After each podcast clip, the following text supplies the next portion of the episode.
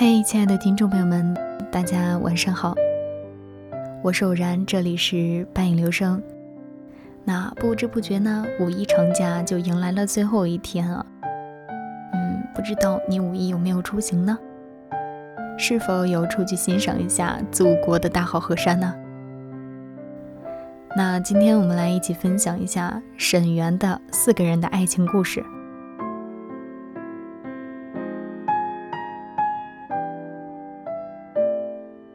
时间是公元一一五五年，宋高宗绍兴二十五年。地点是陆游的家乡山阴，也就是今天的绍兴城。三十一岁的陆游换了外出的衣衫，抚了抚小儿的头，别了妻子，向沈园走去。骑马或是乘车或是坐轿，都是对春光的一种辜负。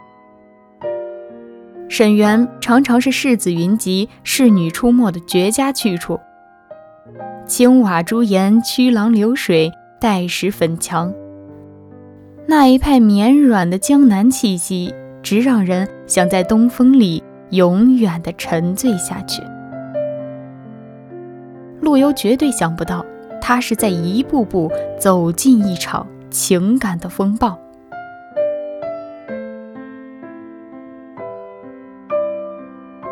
沈园花团锦簇，游人如织。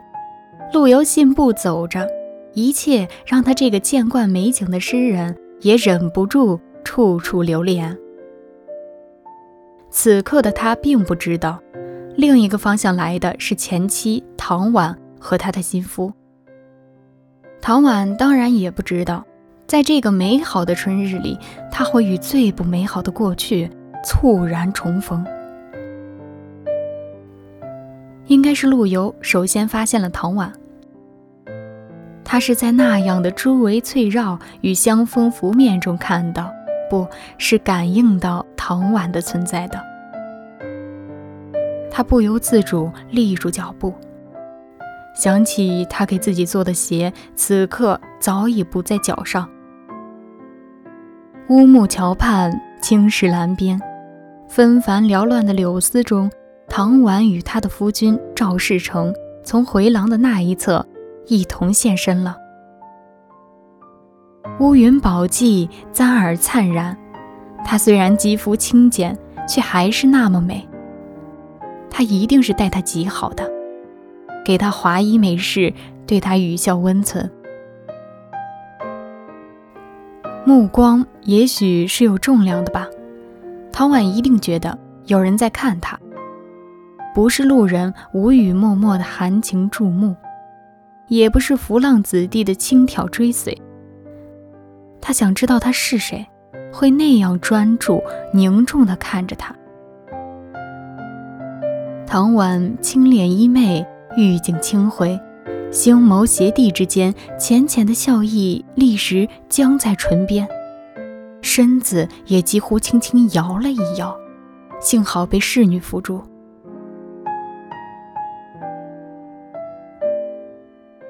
竟然是他，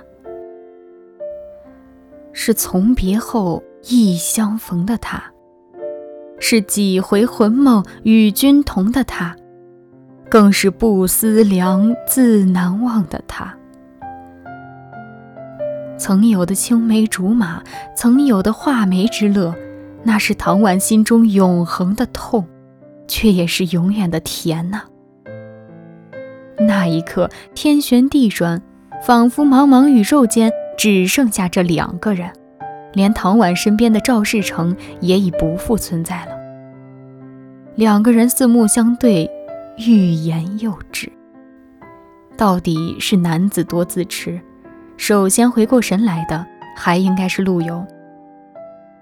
他以表兄身份向唐婉和他的心夫见礼，再道一声别后，就转身而去了。看起来还是那样风姿飘飘，但他心里却早已乱得不成样子。唐婉的出现，使大好春光在陆游心里已是一片灰蒙蒙的晚秋。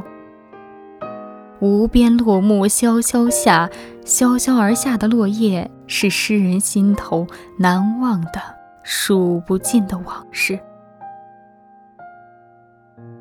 与朋友一处饮酒的陆游，已是丧魂落魄一般，不知自己在说些什么，做些什么，只是一盏接一盏的吃酒，让朋友看得莫名其妙。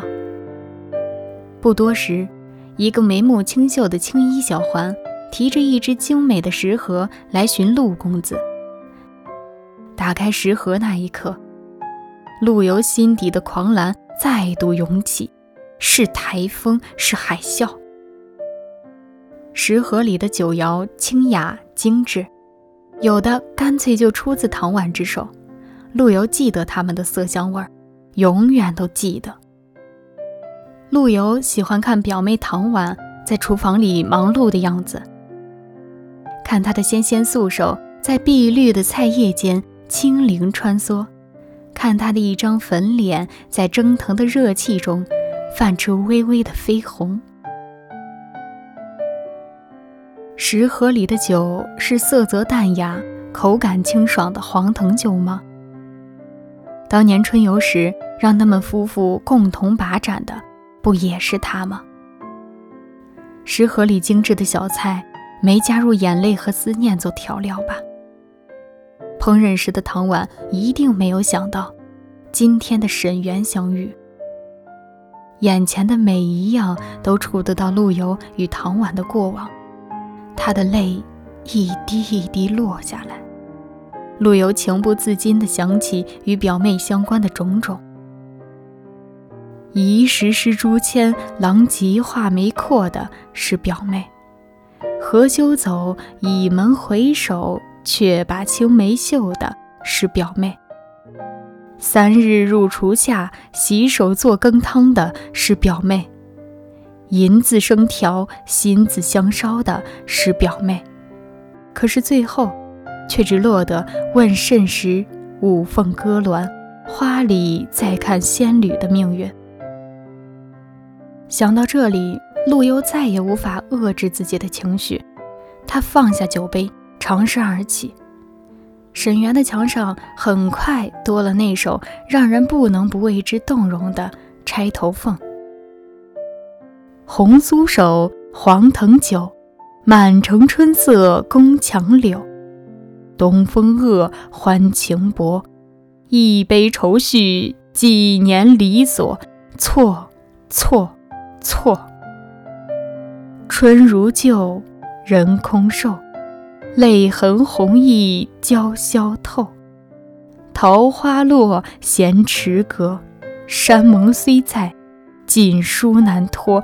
莫，莫，莫。正所谓彩笔新题断肠句，人们但见墨色淋漓，却不知那其实是陆游的心血淋漓。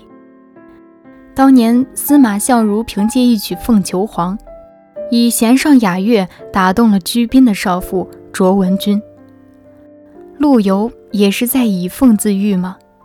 钗头之凤像鸟，却不是鸟，它只能华光四射，在美人鬓边颤巍巍，惹人垂怜，却非动不得，不能去他想去的地方。其实自唐婉去后，陆游也已续娶。沈园重逢时的陆游。已是三个孩子的父亲，他的婚姻生活倒也宁静平和。曹雪芹说：“纵然是举案齐眉，到底意难平。意难平，当然就在于不能与灵犀相通之人在一起。”陆游在去世的前一年，也就是沈园相遇的四十四年后，重游故地，并作诗二首追悼唐婉。城上斜阳画角哀，沈园飞复旧池台。伤心桥下春波绿，曾是惊鸿照影来。梦断香消四十年，沈园柳老不吹眠。此身行作稽山土，犹吊遗踪一渲染。《宋诗精华录》说：“无此绝等伤心之诗，亦无此绝等伤心之诗。就百年论，谁愿有此事？就千秋论，不可无此诗。陆游的心痛近半个世纪之久，那么唐婉呢？据说后来，当唐婉再游沈园时，看到了陆游题写的《钗头凤》，于是蘸着自己的血泪贺词一首，并于不久之后抑郁而亡。其词云：“世情薄，人情恶，雨送黄昏花易落。晓风干，泪痕残。欲笺心事，独语斜阑。难，难，难。人成各，今非昨。病魂常似秋千索。角声寒，夜阑珊。怕人询问，咽泪装欢。蛮，蛮，蛮。考据这传说是否可信，已近于无聊。沈园在山阴的东南，所以沈园故事大可以标题为另一种意义上的城南旧事。人说沈园都只讲陆游与唐婉的哀感完艳，我却总觉得沈园故事书写的其实是四个人的爱情，是四个人各自爱情的悲喜剧。赵世成。我从来不相信他是为了见履才子的荣光才娶了陆游的下堂之妻。他的视线至于唐婉，应该也是充满了垂怜与真爱。他不想用金玉绫罗收买他的芳心，他只想用绵绵挚爱暖他凌霜披雪的灵魂。可是这个泪寒已残、病魂常在的女人，到了他身边。却只剩了独语斜阑而眼泪装欢，他得到的似乎只是刻意的躲闪和假意的应对。然而春来时节，他还是会带她去沈园散心，想让煦暖东风驱尽他内心无限的寒凉。为什么总有人怜惜陆游与唐婉，却没人替赵世成模拟一下？无奈开合的心境呢？才子佳人的痛楚是痛楚，别人的难道就不是了吗？唐婉究竟有没有爱过赵世成？斗转星移的暗夜里，我愿相信赵世成也曾问过自己同样的问题。还有陆游的续妻，他孩子的母亲，无论后来是怎样的年华老去和为生计折磨。他一定也曾是个温润红颜，心中充满对婚姻和爱情的渴望。婚姻和爱情，我想这两个词的顺序是对的。那个时代的女子唯一可期待的，就是在父母安排给他们的婚姻里找到爱情。李清照曾是一位这样幸运者，朱淑珍则是不幸者。至于陆游之妻，就不大好说。德配才子，他年少之心应该曾经涌动过无上的欣喜和骄傲吧？他一定展望过夫唱妇随的美好，渴望过春朝观花、秋夜赏月的人间佳境吧？陆游未必没与他执手共话巴山夜雨时，陆游未必没与他一同卧看牵牛织女星。可是陆游的心里一直有唐婉，他不会不知道。然而我们也知道，一定是他为关河梦断、沉暗貂裘的陆游疗救伤痛，一定是他为心在天山、身老沧州的英雄问去腮边之泪。佳绩之时，更是他的儿孙以袅袅香烟喂享天上的祖先。